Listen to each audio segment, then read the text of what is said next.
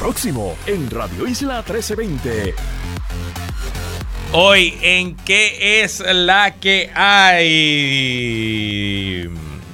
Primer día de juicio, bueno, segundo, pero primer día de evidencia de juicio contra Tata Charbonnier. Les vengo con el resumen de todo lo que ha ocurrido hasta ahora en la sala de la jueza Silvia Carreño. También el PIB ahora dice que va a postular candidato a todos los puestos para después retirarlos. No sé, estoy confundido. Les vengo la noticia. Y del PIB, su asamblea y otros temas. Converso con Guarionex Padilla Martí y Esteban Gomejeo en el martes de contingencia. Todo eso y mucho más en qué es la que hay que comienza ahora.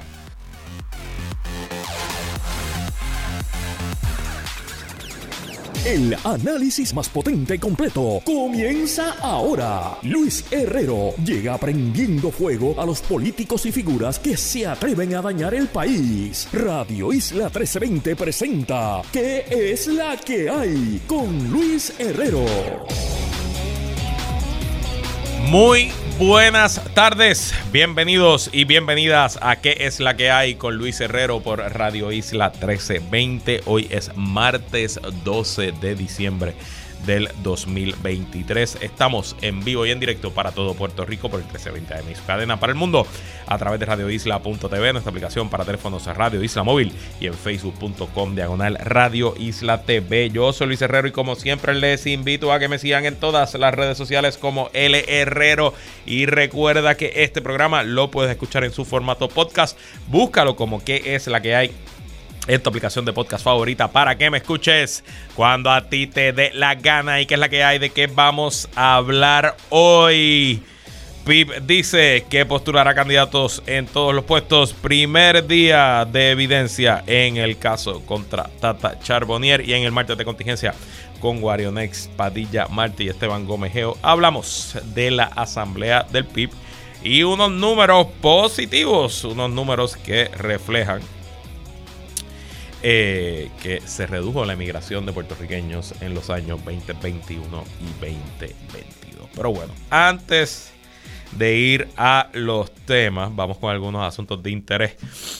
Ayer les comenté que en el primer día de la presidencia de Javier Milei en Argentina no había... Eh, no se habían presentado las medidas fiscales, las primeras medidas fiscales del eh, recién presidente juramentado presidente Javier Milei. Bueno, pues a esta hora busqué y fui a varios websites, a varios eh, periódicos argentinos, periódicos Fui al País en España, que tiene una sección dedicada a Argentina. Y por lo menos a esta hora no he encontrado eh, eh, los anuncios. Así que por lo menos no tengo nada que informar. Lo que sí es que me llama la atención que el portal Infobay reporta que hoy el presidente argentino tras una reunión con el canciller chino, Mondino, eh, perdón, eh, con, perdón, con un embajador de eh, la República China en Argentina, bueno, pues que Milei está echando para atrás sus argumentos de la campaña de romper relaciones con China y que por el contrario quiere estrechar los lazos entre la República Argentina y la República Popular de China. Dice Infobay, Javier Milei envió una carta a Xi Jinping solicitando la renovación del swap, que no sé lo que es, presumo que es un acuerdo económico entre estas partes, y la Cancillería prepara contacto directo entre ambos. Una vez más, demostrándonos que los políticos sean de derecha, izquierda, centro, dicen muchas cosas en la campaña, pero cuando llega el momento de gobernar, pues no es lo mismo con guitarra que con violín. Muy interesante. Y como les dije, a esta hora no, no hay, no he visto eh, las medidas económicas, así que estaré pendiente y si las publican de aquí a mañana, pues le traigo la información mañana. Entonces, hace tiempo que no hablamos de Trump ni de sus temas legales.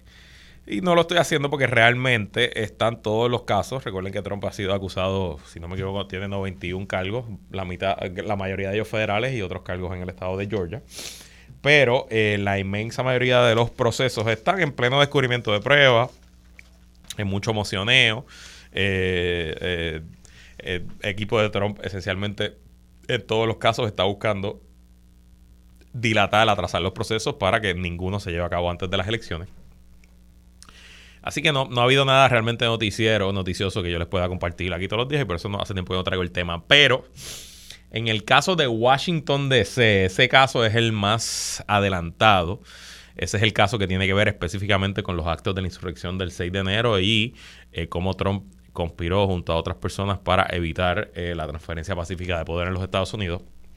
Ese es el caso más serio por la, naturaleza de los delitos y también es el más sencillo porque el fiscal especial Jack Smith decidió que solamente iba a acusar a Trump, solamente lo iba a acusar de seis delitos y le tocó una jueza en el tribunal de Washington DC que es muy proactiva manejando sus casos y que ha impuesto un calendario duro que hasta ahora se ha cumplido para que el juicio comience en marzo.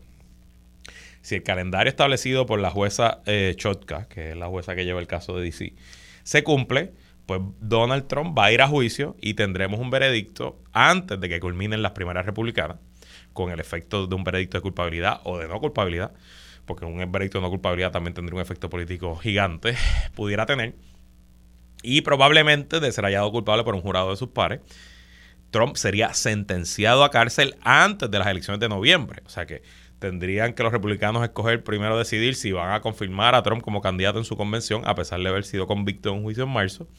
Y tendrían los electores de los Estados Unidos decidir si votarían por un presidente que ya había, hubiera sido convicto, ya hubiera sido sentenciado, discúlpenme, antes de las elecciones de noviembre. Así que para el equipo legal de Trump y para el equipo político, su principal prioridad es ver cómo atrasan ese caso de la Florida, de perdón, de Washington DC. El caso, el caso de la Florida está bastante atrasado, ese probablemente no se va a ver hasta antes de las elecciones. Y aunque no lo he traído aquí, yo sigo el tema con bastante regularidad. De hecho, escucho un podcast que sale todos los domingos, se lo recomiendo, se llama Jack. Jack es el nombre del fiscal. Eh, es muy bueno, todos los domingos se publica y básicamente eh, discuten día a día todo lo que está ocurriendo. Pues hace varias semanas, en el caso de Washington, D.C., Donald Trump y sus abogados radicaron una moción para que se desestimen todos los cargos bajo una teoría absolutita, absolutista del poder ejecutivo. Esencialmente, lo que está diciendo Donald Trump y sus abogados es que el presidente de los Estados Unidos tiene un poder completo y absoluto que le otorga inmunidad a ser acusado por cualquier delito, siempre y cuando dicha acción, que puede ser catalogada como un delito, se haya tomado en el ejercicio pleno de sus facultades como presidente. Pero la defensa de Donald Trump va más allá y esencialmente argumenta que ese privilegio, esa inmunidad que tiene el presidente de los Estados Unidos se extiende incluso cuando él deja de ser presidente. Y aunque bien es cierto que los presidentes de Estados Unidos tienen cierto tipo de inmunidad, sobre todo inmunidad civil, es bien, bien, bien, bien difícil de mandar a un presidente en el área civil por acciones que haya tomado como ser presidente. Eh, pues en el área criminal obviamente nunca se ha aprobado porque nunca había habido un presidente o un expresidente acusado. Eh, y Trump pues ha creado esta teoría expansiva en el podcast que le digo, eh, Jack, le dicen la moción de la monarquía, porque esencialmente está evocando que Donald Trump es un rey o que los presidentes de Estados Unidos son reyes y que están por encima de la justicia y de los tribunales. Esa moción fue contestada por el fiscal especial y ya la jueza de instancia que está viendo el caso, la jueza Choca, la desestimó, le dio un no al lugar a Donald Trump. Ese tipo de mociones en el litigio federal se pueden apelar al instante. La inmensa mayoría de las decisiones en un caso criminal federal no se pueden llevar a apelación en Washington eh, se llevarían al circuito de Washington hasta que culmine el juicio, hasta que haya un veredicto del jurado. Pero algunas excepciones como esta, que es una defensa de jurisdicción, esencialmente lo que está diciendo los abogados de Trump es que el tribunal no tiene jurisdicción para ver el caso porque él es un rey, un monarca y está inmune de cualquier tipo de litigio y de cualquier acusación. Pues ese tipo de acusación sí se puede llevar en apelación interlocutoria. Antes de que el caso concluya, se puede solicitar al tribunal eh, de apelaciones que intervenga. Y en efecto, eso fue lo que hizo Donald Trump después de que le dieron no al lugar presentó sus argumentos en el Tribunal de Apelaciones del Distrito de Washington, D.C. Y el distrito ya había acogido el caso y ya había establecido un calendario bastante agresivo para que el gobierno contestara, para ver una vista oral y eh, decidir en su fondo. Lo curioso es que el fiscal especial Jack Smith, que obviamente sabía que eh, la decisión de la jueza, será cual fuera, iba a ser apelada, se movió más rápido y fue directamente al Tribunal Supremo con el argumento Tribunal Supremo. Estamos ante una situación completamente novel. Un expresidente que ha sido acusado criminalmente y ese expresidente está levantando unos argumentos de poderes absolutos, de inmunidades totales, que nunca se habían visto en eh, los tribunales de los Estados Unidos. Y este caso, este, esta controversia no es un tema de evidencia, aquí no hay que aquilatar pruebas, esto es un tema de puros argumentos legales y constitucionales. Así que olvídese del circuito y atiende el caso usted directamente. El Tribunal Supremo de Estados Unidos, al igual que el Tribunal Supremo de Puerto Rico, tiene, en teoría, el poder de ver los casos rápidos sin necesidad de que vayan por los tribunales inferiores. Pero ese poder no se utiliza casi nunca. De hecho, el Tribunal Supremo de Puerto Rico lo utiliza mucho más que el Tribunal Supremo de Estados Unidos. Estados Unidos es rarísimo.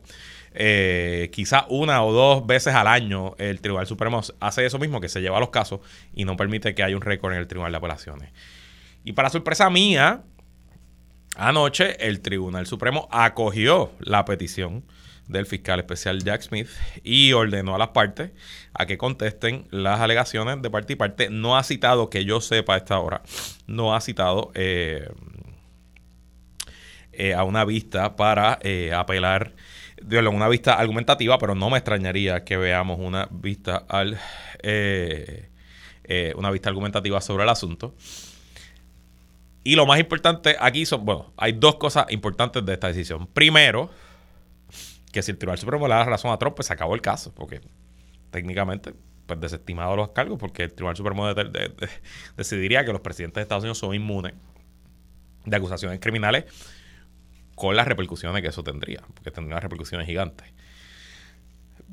Honestamente, aunque ese sea un tribunal 6 a 3 republicanos y que tres de esos seis han sido nombrados por Donald Trump, a mí se me hace bien difícil imaginar un escenario donde incluso los más republicanos y los más recalcitrantes se atrevan a decidir que de ahora en adelante los presidentes norteamericanos son inmunes a eh, acusaciones criminales. Y segundo, que yo creo que es lo más importante aquí, es que la decisión debe bajar pronto, quizás en un mes, quizás en un mes y medio. Y si esa decisión es a favor del gobierno, pues uno pensaría que es muy poco probable que el juicio en su fondo se atrase y que entonces sí, en marzo del próximo año veremos, al igual que estamos viendo con Tata Charboniel ahora, un juicio donde se escoja un jurado y se vea la prueba criminal contra el expresidente Donald Trump. Así que estaremos pendientes de estos asuntos. Como siempre saben, yo estos temas los sigo y los discuto y me gusta traerlos porque me parece que en la prensa de este país, la radio y todos los medios, realmente es muy poco lo que se habla de estos temas y pues afortunadamente yo tengo este programa y hablo de lo que a mí me dé la gana. Eh, cambiando a temas locales, de verdad que me confunde. Hoy hay un artículo en la página 6 del Nuevo Día, bajo el titular, el Partido Independentista tendrá candidatos para todos los puestos electivos. Esto es una historia de Valeria María Torres Nieves. Y dice Juan Dalmau, nosotros desde un inicio dijimos que postularíamos candidatos en todas las alcaldías y en el resto de las candidaturas también. De manera que no hubiese excusa de parte del bipartidismo desde la CEE e para excluir al PIB de la papeleta electoral, sostuvo Dalmaudo Ramírez ante preguntas de la prensa. Sobre cómo viabilizarán entonces los acuerdos alcanzados con el liderato de Victoria Ciudadana, Dalmaudo Ramírez explicó que posteriormente a ser certificados para evitar que nos vayan a sacar de la papeleta, entonces se van a hacer las movidas correspondientes para dejar unas candidaturas vacantes para apoyar a Victoria Ciudadana y Victoria Ciudadana a nosotros en otras candidaturas. Asimismo, aunque reafirmó que en los distritos senatoriales habría un candidato de Victoria y otro del PIB, su partido presentará candidatos a los dos escaños por cada distrito. Lo mismo aplicaría a los 40 precintos de la Cámara, en los que esperan quedar con 20 cada colectividad. En los distritos senatoriales serán uno y uno, pero el PIB va a postular a ambos candidatos y después retirará uno. y en los precintos representativos se habló de equidad 20 y 20, pero va a depender de unos diálogos si no llegamos a unos entendidos, habrá competencia fraternal. Esto fue en la conferencia de prensa el domingo, luego de la asamblea del PIB. Eh, yo no sé si hay algo que está quedándose fuera del contexto de cómo lo recoge la prensa. El artículo es cortito, es una pequeña columna, así que a lo mejor había más cosas que dijo Juan Dalmau.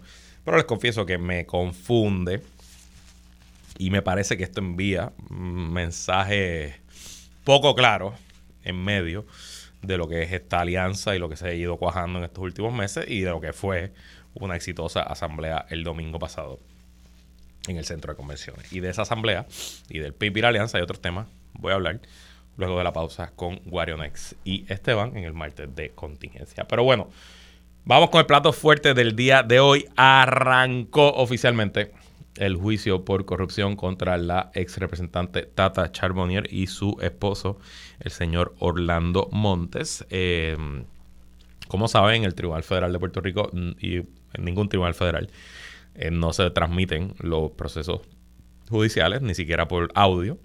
Así que no tenemos manera de saber lo que está ocurriendo allí si no fuera, porque a los periodistas les permiten entrar con su celular y algunos de esos periodistas pues nos mantienen al día a través de Twitter, literal. Eh, el resumen que voy a compartir hoy con ustedes es de la colega periodista Gelmari Rivera, de la colega estación WKQ, pero hay varios periodistas que están allí cubriendo y como siempre les recomiendo a que mañana se levanten tempranito y busquen el resumen del periodista y también abogado Oscar Serrano en el periódico digital noticel.com, que siempre eh, con un poquito de pique y chispa nos tiene al día con lo último en el Tribunal Federal. Pero bueno, la argumentación del Ministerio Público, recuerden, Tribunal Federal, antes de la, presentación de testigos, el fiscal y los abogados tienen su turno inicial, donde esencialmente presentan su teoría del caso y le van adelantando al jurado por dónde van a ir las argumentaciones, la evidencia, etcétera. Esos turnos iniciales no representan evidencia y en teoría los jurados no se deben dejar llevar por lo que argumenten los abogados en sus turnos iniciales, pero eso es la teoría, en la práctica. Al igual que un mensaje o un discurso político, esos turnos iniciales pues sirven para encajonar el caso e intentar luego, ¿verdad? Pues que el gobierno pruebe la convicción más allá, la, culpabilidad más allá de dudas razonables o para la defensa sembrar esa duda razonable que logre un veredicto de no culpable. Em, el fiscal, la fiscal Catherine Fifield es la fiscal que está llevando el caso y comenzó directa, dice, según la periodista Germán Rivera, Tata Charbonnier y su esposo robaron 100 mil dólares al gobierno de Puerto Rico cuadriplicó el salario de una empleada de gobierno para recibirlo de vuelta mediante soborno. Trataron de esconder este esquema, pero al final Charbonnier destruyó evidencia y Orlando trató de enterrarla. Creo que esa aseveración de que Orlando, el esposo de Tata Charbonnier, intentó enterrar el dinero. Miren, se acaba de acabar el primer día del juicio. Estoy viendo aquí en los monitores en el control de Telenoticias que eh, la ex representante María Milagros Charbonnier está saliendo del tribunal junto a su abogado, el licenciado Francisco Rebollo. Eh, está saliendo sola, no está acompañada de su esposo. De hecho, uno de los asuntos que nos entramos hoy es que aparentemente ambos están en un proceso de divorcio y por eso las defensas las llevan separadas, el licenciado Rebollo con la representante y la licenciada Anita Gil con el, eh, ex, el señor Orlando Montes. Bueno, pues fue directo y me parece que es lo más sensación, lo más sensación que ha generado cuando la fiscal nos dijo que el señor esposo de María Milagros Tata Charbonnier enterró parte del efectivo para intentar que los federales no lo encontraran. Y cuando esa noticia surgió, eh, salió, un buen amigo eh, abogado criminalista que ve casos en el Tribunal Federal me dijo, ninguna persona inocente entierra el dinero en el patio. O por lo menos así van a pensar el 100% de los jurados. Y es verdad, es una argumentación fuerte, es difícil de explicar y tiene todo el sentido del mundo que la fiscal arrancara con ese argumento, además de que obviamente tiene el efecto de generar atención mediática. El segundo argumento que trajo la fiscal Fifield es que eh, Tata Charbonnier aumentó el salario de Frances Acevedo Ceballos. Frances Acevedo fue la otra persona acusada en este caso que se declaró culpable hace pocas semanas y que todavía no se sabe si va a testificar o no, pero que era la persona que eh, recibió, recibió el aumento y le pagaba de vuelta, según el gobierno, a Tata Charbonnier. Pues dice la fiscal que ella aumentó el salario de Frances Acevedo Ceballos a 8 mil mensuales y que solo un representante electo ganaba más que Acevedo, el presidente de la Cámara. De hecho, Frances Acevedo, según la evidencia, el puesto oficial que tenía era de recepcionista en la oficina de la representante y así como así de recepcionista cobraba 8 mil dólares al mes. Eh, la fiscal argumenta que las autoridades federales se reunieron con Frances Acevedo Ceballos en julio de 2020 y que posteriormente a esa reunión Tata Charbonnier le recortó sustancialmente el sueldo a su empleada. Y por ahí terminó los argumentos iniciales de la fiscalía. La defensa, esencialmente tanto la, el licenciado Rebollo, abogado de Tata Charbonnier, y la licenciada Gil, abogado de Orlando Monte, pues lo que pidieron, que es lo que siempre piden los abogados de defensa en esta etapa, le pidieron al jurado que mantengan una mente abierta, que descarten todo lo que han escuchado en los medios hasta ahora y cualquier prejuicio o presunción que tengan sobre la representante, y que ellos estaban confiados que, desfilada la prueba, van a poderle probar al jurado que aquí no se cometió ningún delito y que sus clientes son inocentes. En el caso de Orlando Montes, esposo de Tata Charbonnier, su abogada también quiso dejar claro al jurado que su esposo no era político, que no tenía acceso a las cuentas de banco y que, pues un poco tirándole la culpa a su esposa y esencialmente tratando de decir que él no sabía lo que estaba ocurriendo. Terminados los argumentos iniciales, la fiscalía asentó a la primera testigo, una señora de nombre Sheila Mangual Monzón, psicóloga clínica que ejerce en la práctica privada. En este caso, el interrogatorio directo lo lidera la fiscal María Montañez.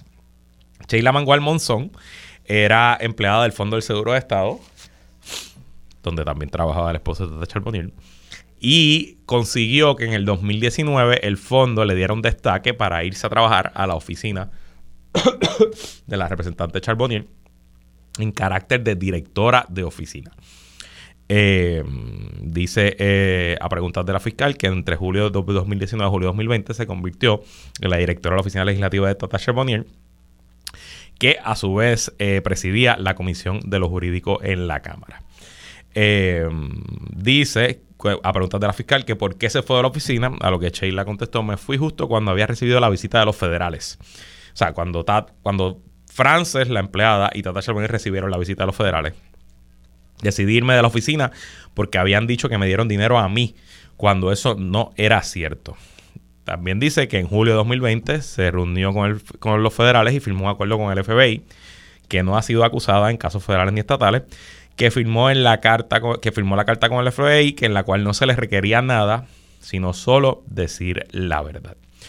Eh, o sea que esencialmente desde julio del 2020, la directora de la oficina de Tata Charboniel está en colaboración cercana con el gobierno federal para montar este caso.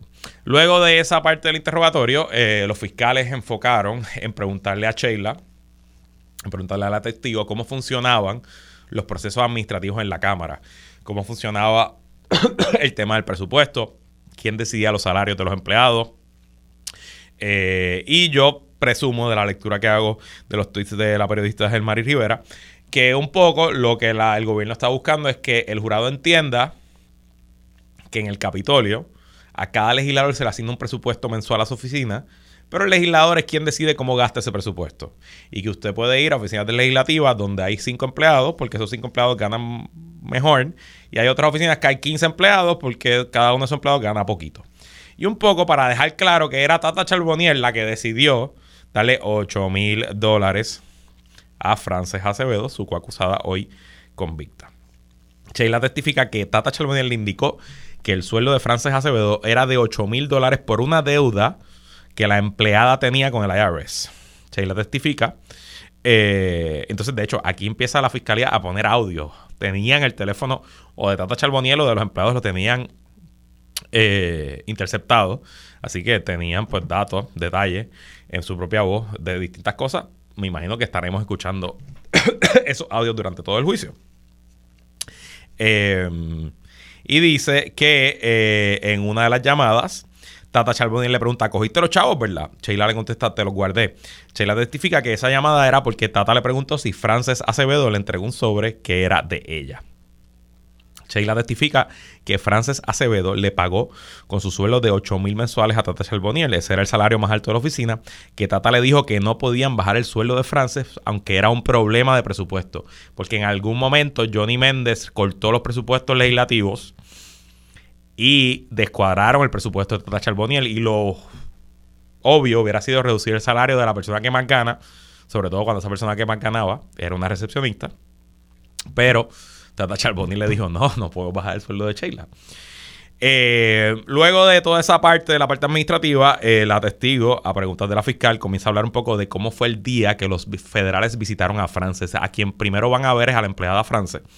Y ella dice que Sheila testifica que Tata Charbonnier le informó que los federales visitaron la casa de France, que Frances se movió del lugar y con el teléfono de un familiar llamó a Orlando Montes, el esposo de Tata Charbonnier, pidiendo hablar con Tata para indicarle que los federales fueron a su casa.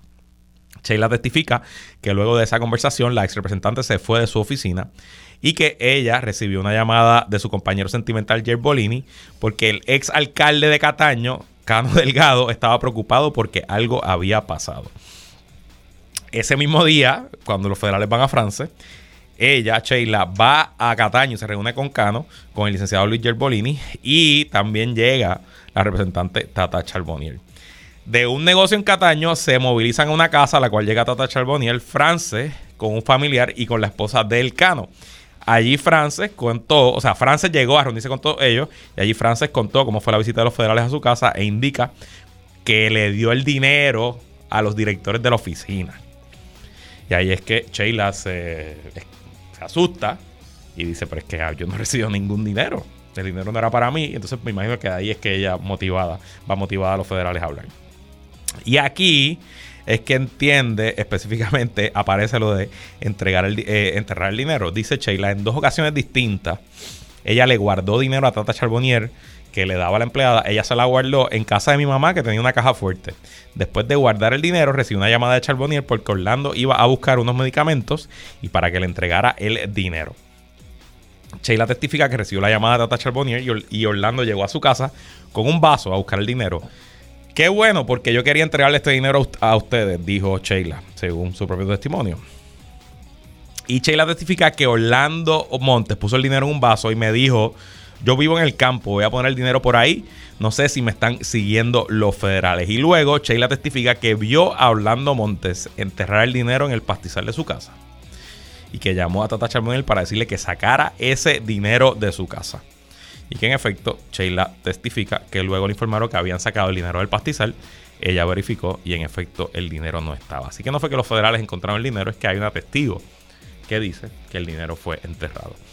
Ya comenzó el contrainterrogatorio de los abogados de Tata Charbonnier a Sheila. Eh, su contrainterrogatorio, pues no me va a dar tiempo de discutirlo. Así que vamos a una pausa y mañana seguimos con el resumen del caso de Tata Charbonnier. Cuando regresemos, conversamos con Wario y Esteban en el martes de contingencia. Sigue conectado con Radio Isla 1320. Estás escuchando ¿Qué es la que hay? Con Luis Herrero. Somos el sentir de Puerto Rico. Entramos en aguas profundas con Guarion Padilla Martí y Esteban Gómez Geo. Esto es Martes de Contingencia. Como todos los martes, conversamos con los integrantes del podcast Plan de Contingencia. Con nosotros, Esteban Gómez Geo, que es la hay, Esteban. Saludos Luis, saludos a WarioNex y a todos y todas los que nos están escuchando, especialmente a toda aquella gente que está en el mismo tapón en el que yo estoy. ¡Wow! ¡Qué bonito es Puerto Rico! Con nosotros, WarioNex Padilla Martí, espero que no esté en ningún tapón. ¿Qué es la que hay, Wario? ¿Qué es la calle? Saludos Esteban y saludos a todas las personas que nos están sintonizando por Radio Isla. Afortunadamente no estoy en el tapón, pero sí estoy saliendo de mi trabajo. Bueno, pues hay que trabajar porque hay que trabajar. Em, no sé si Wario estuvo porque no vi fotos, pero Esteban, estuviste allí el domingo en el centro de convenciones. Vi que eras toda una celebridad, la gente te estaba buscando, persiguiéndote para tomarse un selfie contigo. Así que cuéntanos de primera mano. Creo que es tu primera asamblea del PIB. Así que cuéntanos qué te pareció, cómo lo viste, cómo estuvo eso. Mira, te voy a decir una cosa. La última vez que yo fui al centro de convenciones, fue a una convención de mi iglesia. Exactamente en el mismo salón donde ocurrió la asamblea del PIB. Ok. okay? Eh, exacto. Así que este, es mi, mi, primera asamblea política ever, además de ir a cantar el himno y a, añorar pasados que nunca ocurrieron el 23 de septiembre en Lares. Pero, okay.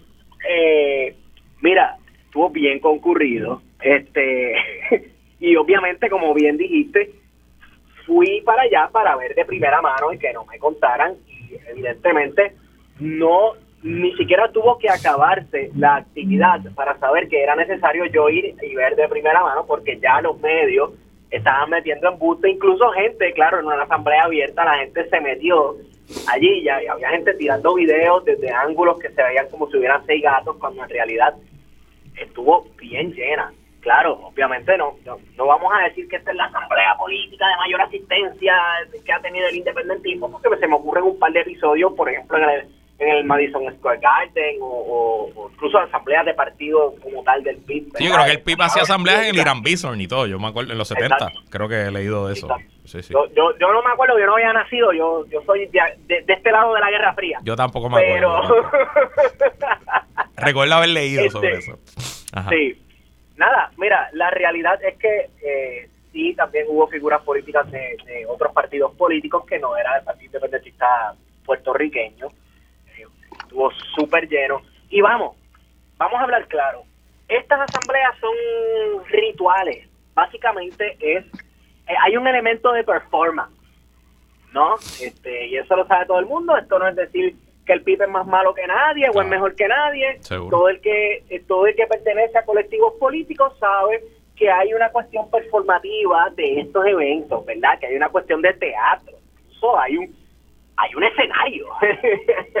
¿verdad? Este, y se dio el teatro que se tenía que dar, este, y se dijeron, ¿verdad? Los discursos, etcétera, se presentaron los candidatos, se hicieron unos votos simbólicos, gente, mi, gente, no, no, no, no hagamos la cuestión de, ¿verdad?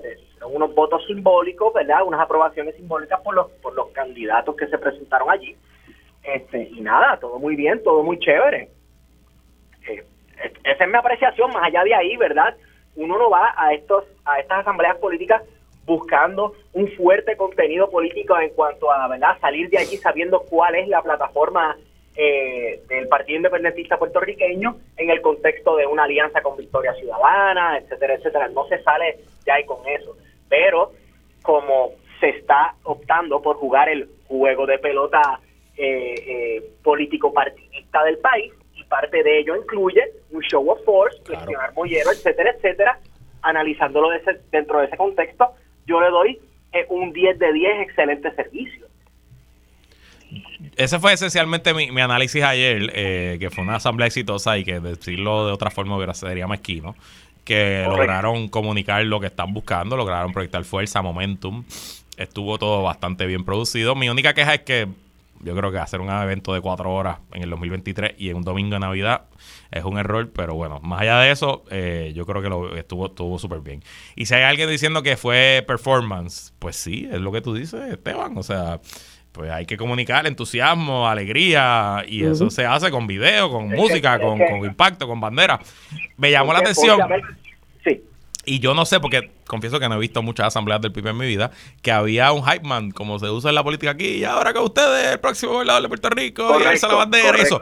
Y te pregunto, Wario, ¿eso, ¿eso es nuevo eso también el PIB lo hace en sus eventos antes? Pues mira, yo lo había visto anteriormente, por lo menos en la asamblea del 2019 que fue en Ponce y en el 2016, que también fue en el Centro de Bellas Artes en Cagua, donde también estuvo muy concurrida, yo creo que con números bastante similares.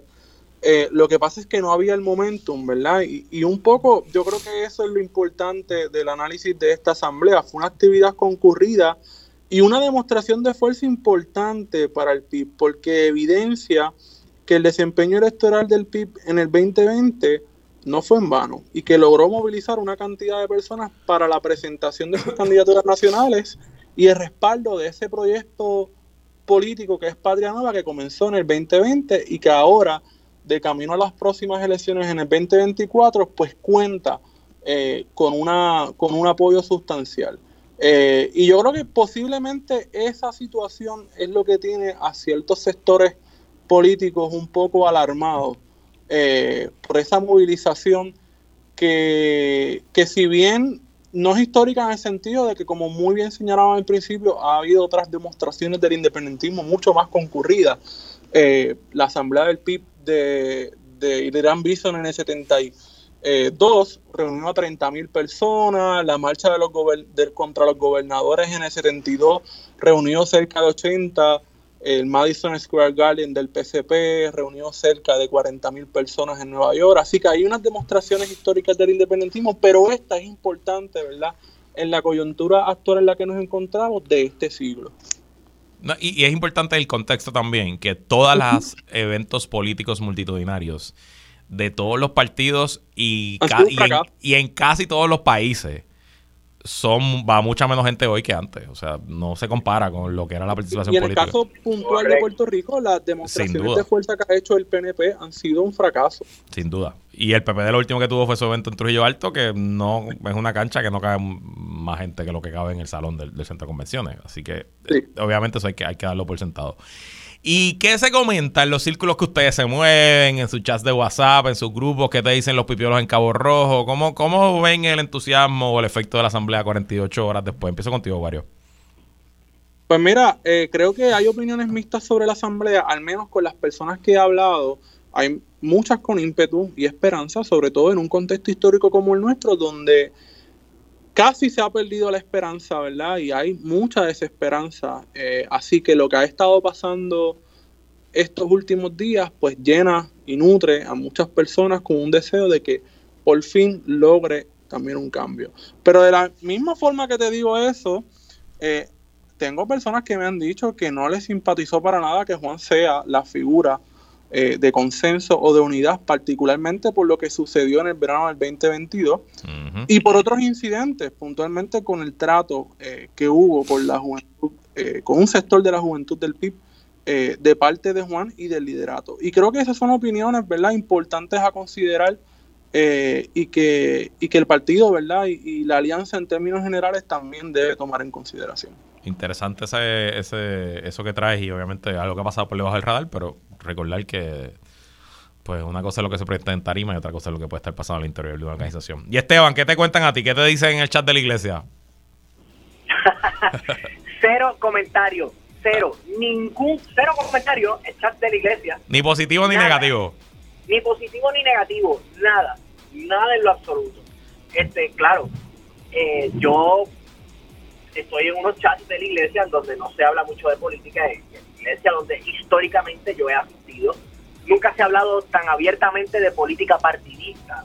De unos añitos para acá, ¿verdad? Este, hubo unos, digamos, unos cambios en liderato y eso se comenzó a ver más, se comenzó a coquetear con eso. Pero siempre se ha tenido mucho cuidado, por lo menos hablo de mi iglesia. En otros chats, digamos que hay una mezcla de sí, de esperanza, de estar a la expectativa de caramba, tal vez esta cuestión es invento, me parece que es posible, mezclado con un poquito de cinismo ¿verdad? Este, pero el consenso es que queremos ver, ¿verdad? Eh, el contenido político de plataforma, ¿qué se va a hacer?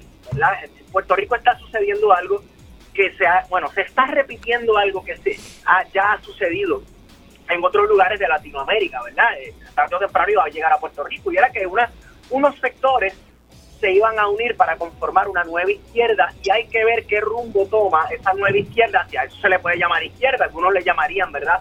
Un tipo de izquierda indefinida en el sentido de que eh, no necesariamente tiene unos proyectos sólidos, ¿verdad? Una visión de futuro, una visión nacional, ¿verdad? Más allá de, pues, vamos a sacar a esta gente que está en el poder que nos tiene la vida arruinada.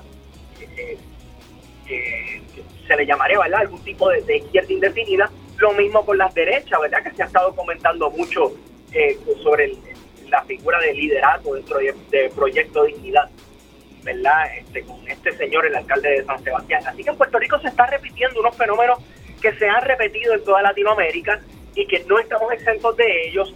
Somos Latinoamérica, ¿verdad? Este, yo creo que este proceso electoral lo va a demostrar mucho más. Este, pero bueno, una eh, expectativa, esperanza y una gotita de cinismo. Es que pues sin cinismo no hubiera este panel, no hubiera este programa de radio, así que siempre, siempre tenemos que tener. Yo no existiera sin cinismo. Probablemente. Vamos a la pausa y regresamos con más, que es la que hay. Sigue conectado con Radio Isla 1320. Estás escuchando ¿Qué es la que hay? Con Luis Herrero. Somos el sentir de Puerto Rico. Seguimos con el análisis en Radio Isla 1320. ¿Qué es la que hay con Luis Herrero? Regresamos y seguimos conversando como todos los martes con Wario Next Padilla Martí Esteban Gomejeo de En el Martes de Contingencia. Bueno, cambiemos de tema. Esta semana el Instituto de Estadísticas de Puerto Rico publicó su informe anual, el perfil del, inmigrante, del emigrante que estudia la emigración en Puerto Rico y para mi sorpresa en el 2022 se fue menos gente de Puerto Rico desde por lo menos el año 2005. Según los números, los datos que divulga la más reciente edición del perfil del migrante demuestra que la pérdida poblacional fue de 27 mil personas en el 2021 a 16 mil en el 2022. No se había visto una merma similar desde que comenzaron a hacer estos análisis en 2005, cuando hubo una baja neta de 12 mil personas, destacó Alberto Velázquez Estrada, gerente senior de proyectos estadísticos del Instituto de Estadísticas. Desde el año 2005, ningún valor había estado por debajo de 20 mil en cuanto a la, inmigración a la migración neta, sostuvo Velázquez Estrada, quien destacó que la virtud del estudio es que se hace periódicamente, lo que les permite analizar tendencias en el tiempo, y es ahí donde podemos identificar si se mantuvo o un, un, aumento o decreció, como es el caso de estos últimos dos años de información disponible. ¿Le sorprende que haya bajado el flujo de la emigración, Esteban? Bueno, me sorprende, pero la realidad es que yo no soy tan diestro en los asuntos de estadísticas, a ellos tendría que consultar con alguien como nuestro amigo Alexis Santos Lozada sin embargo, este, eso hay que ver, ¿verdad? cuáles son los estados que los puertorriqueños van mayoritariamente y cuáles son las condiciones económicas y sociales en esos estados. ¿verdad? Que tal vez este, hay una merma de puertorriqueños yéndose para allá, hay que ver también cuántos puertorriqueños han vuelto. Este, pero sí, a principio, ¿sabes? A, a primera sí me sorprende, sí me sorprende. Wario.